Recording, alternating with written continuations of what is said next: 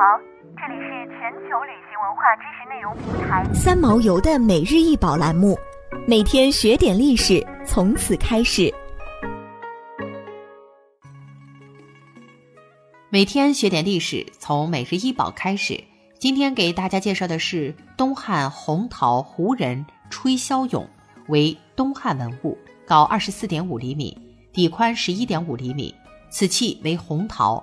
吹箫俑的造型为髻坐，五官稍有磨灭，但能看到眼、耳、口，眉毛微弯，或许呈现一个笑容自然的形象。双手纤细，右上左下持箫吹奏，十分传神。此器最特别的地方是，用头戴圈纹筒形高尖帽，是一个倍具异域特色的陶俑。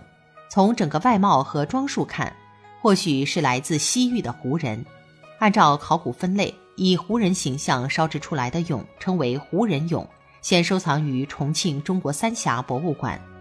箫是我国古老的乐器之一，起源于新石器时期的鼓哨，后来再细分为两种：排箫和洞箫。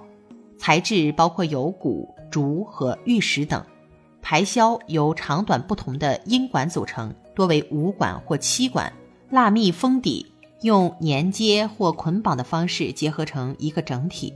洞箫多为单音管，所谓洞即通洞不封底。此器所展示的就是汉代所使用的洞箫。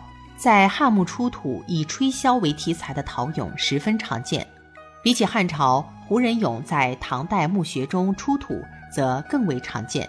这也说明了当时外国人来华的盛况。在唐朝，很多胡人不远万里来到中国学习、经商、旅游，很多人后来定居下来。当时在长安、洛阳等大城市，胡人随处可见。这些生活在内地的胡人，有的在唐朝廷做官，有的从事商业贸易，有些擅长乐舞的胡人卖艺街头，还有许多从事较低职业的仆人、马夫等。他们的到来，也将自己国家或地区的文化带到中国。从随葬品都能窥探一二。